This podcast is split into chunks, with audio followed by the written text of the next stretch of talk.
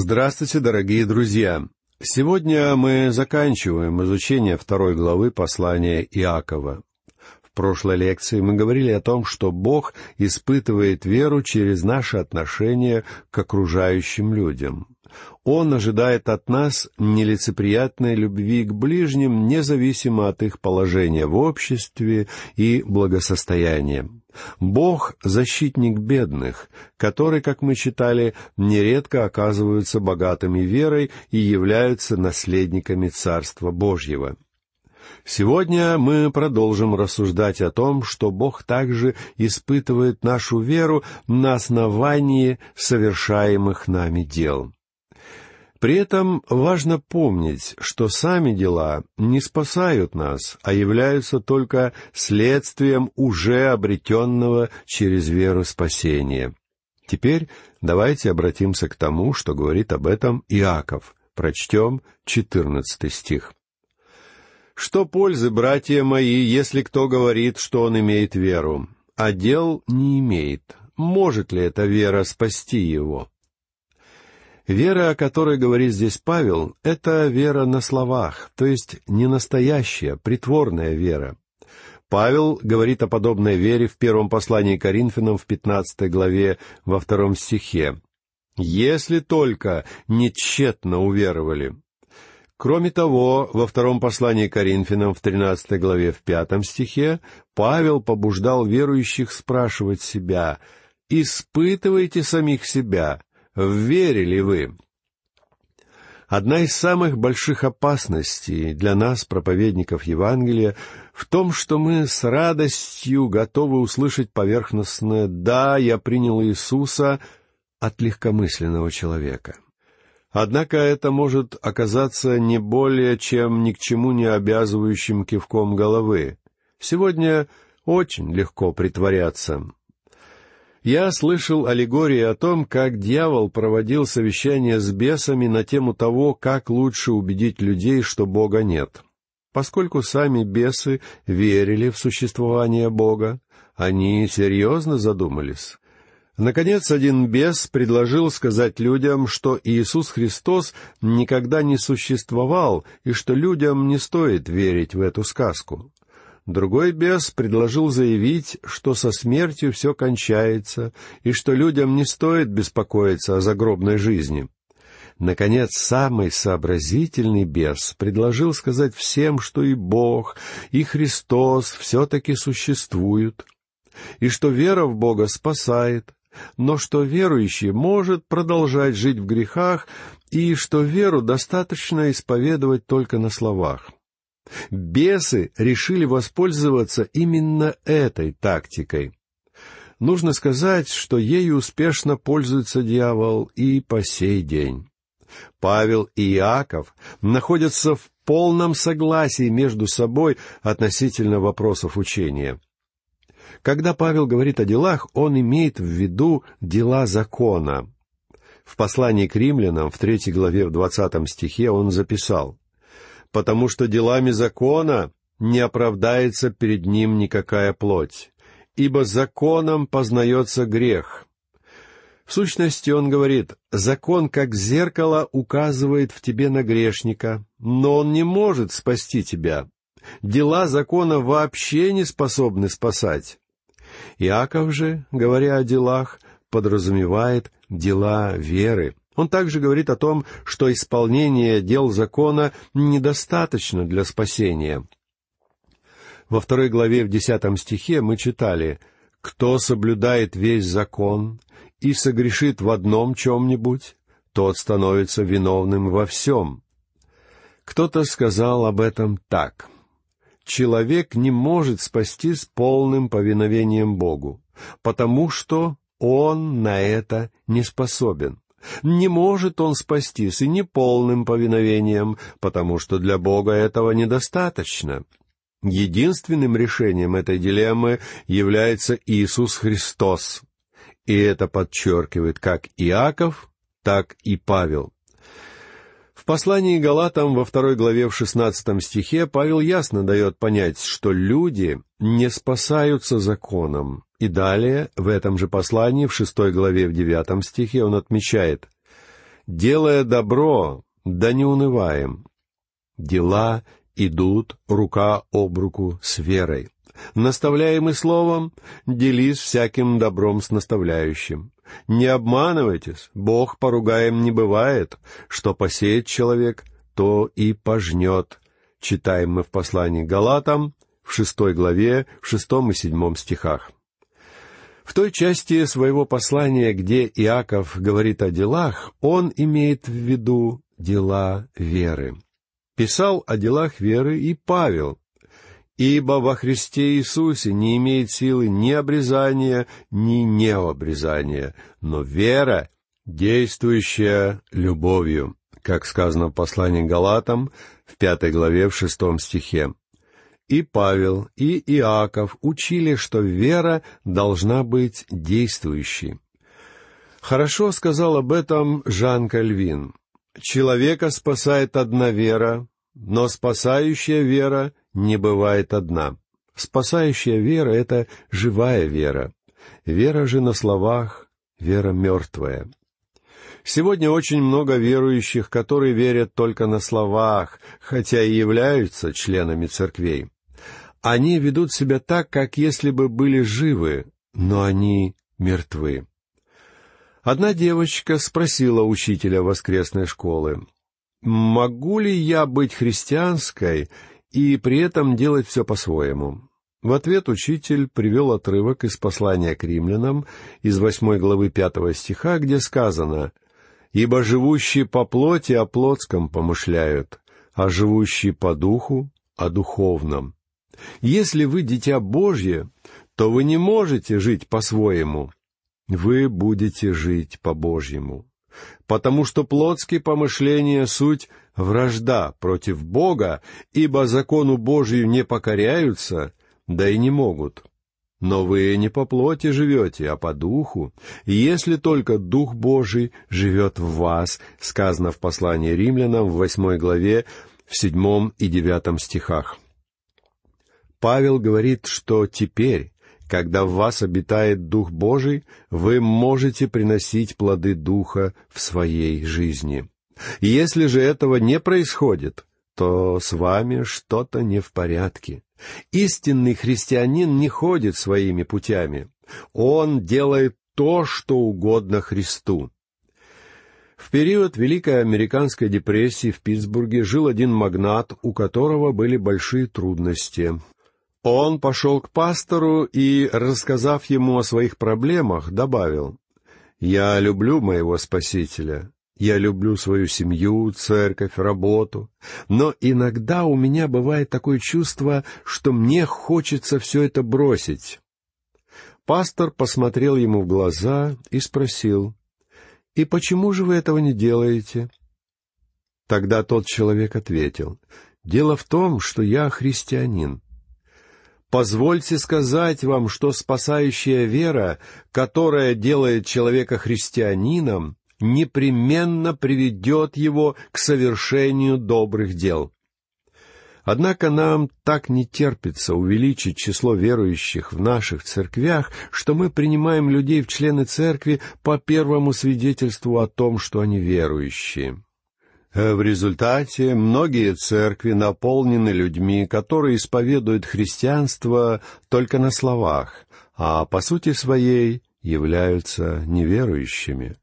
Когда мы понимаем, какой смысл Павел и Иаков вкладывают в слова «вера» и «дела», мы можем увидеть, что они полностью едины между собой в том, что касается вопросов учения. Далее Иаков затрагивает доктрину оправдания по вере. Спасающая вера может быть узнана по определенным духовным отпечаткам. Существует подтверждение или доказательство истинности веры. В связи с этим Иаков приводит один практический пример, записанный в пятнадцатом и шестнадцатом стихах. Если брат или сестра наги и не имеют дневного пропитания, кто-нибудь из вас скажет им, «Идите с миром, грейтесь и питайтесь», но не даст им потребного для тела. Что пользы? Благочестивые клише и сладкие христианские речи не являются признаками спасающей веры.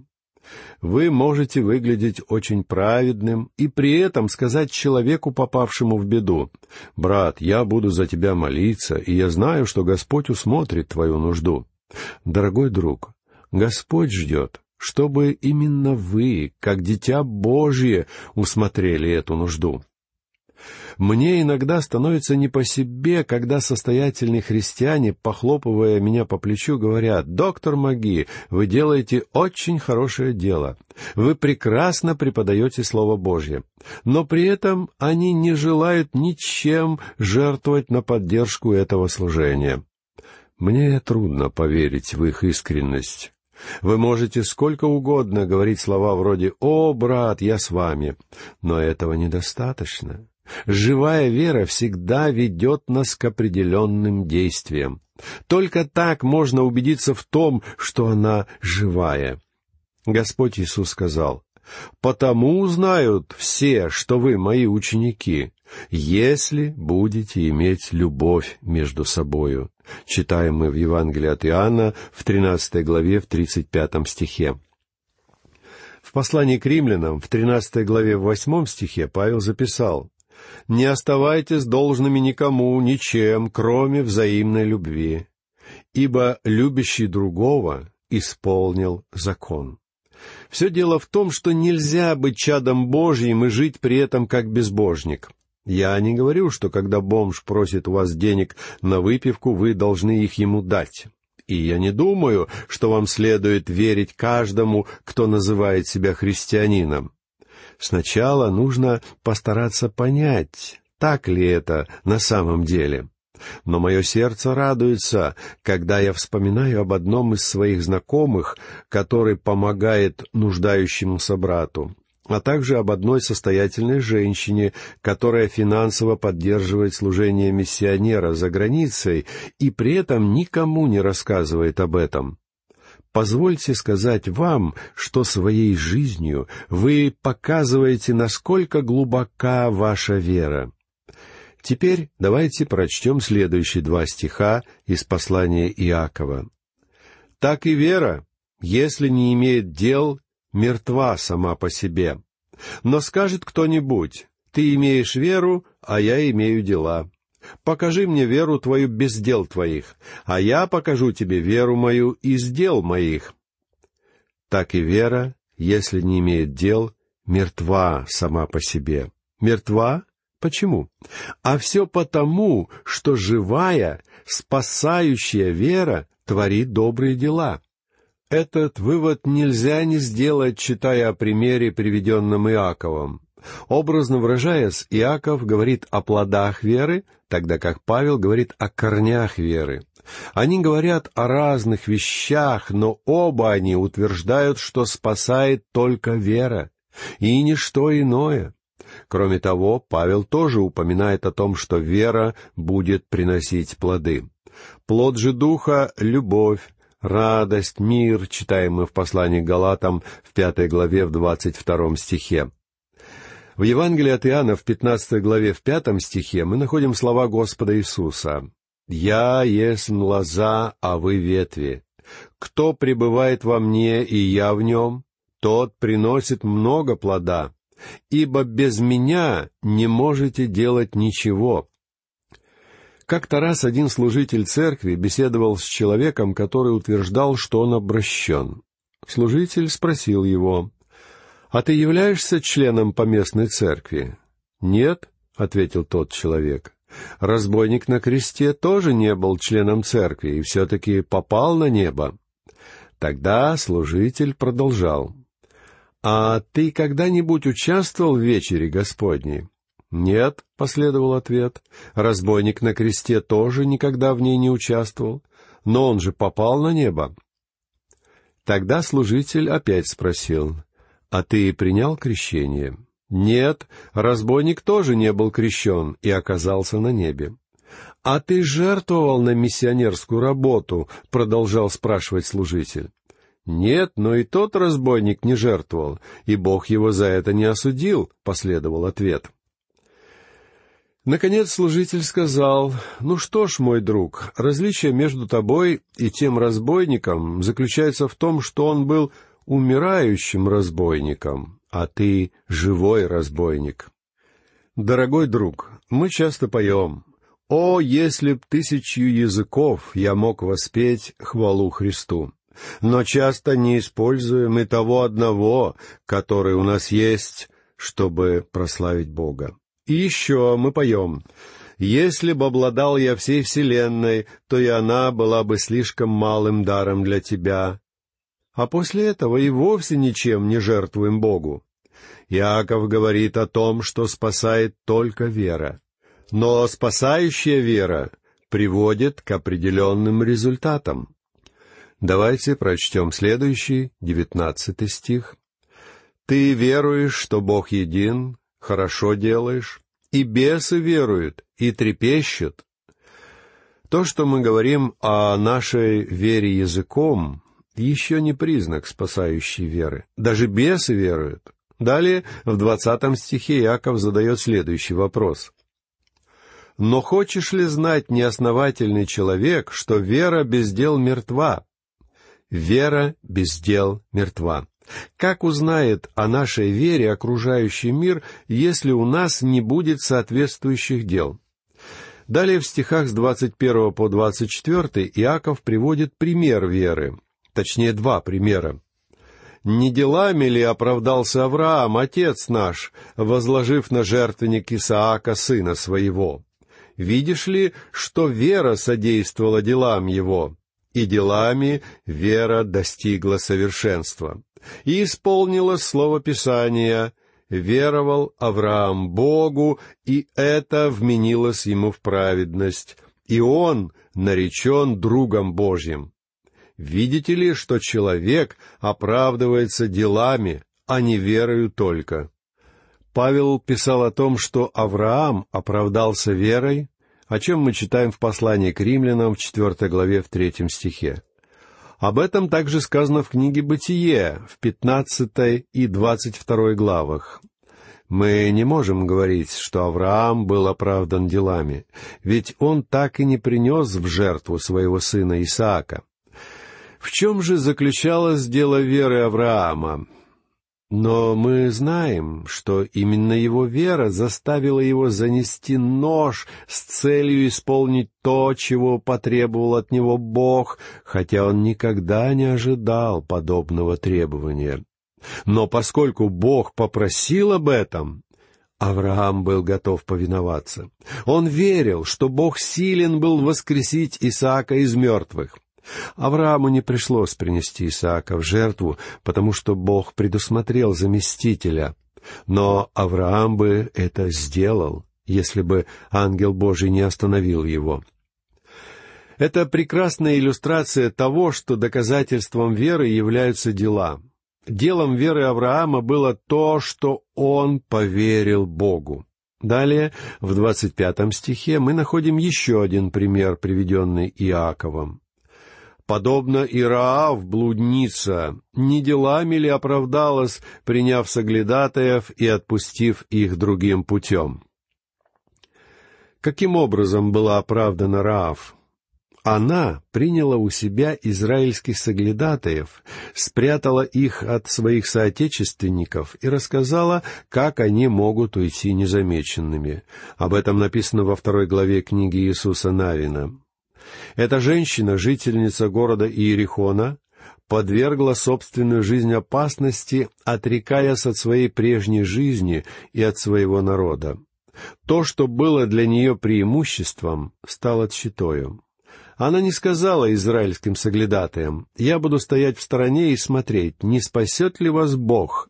Вместо этого она сказала им, «Я помогу вам. Я спрячу вас, потому что я верю, что Бог отдает эту землю народу израильскому. Мы слышали о вас на протяжении сорока лет, и я верю Богу. Друг мой, она поверила Богу, и она приняла участие в победе Израиля. Она была оправдана перед Богом на основании своей веры.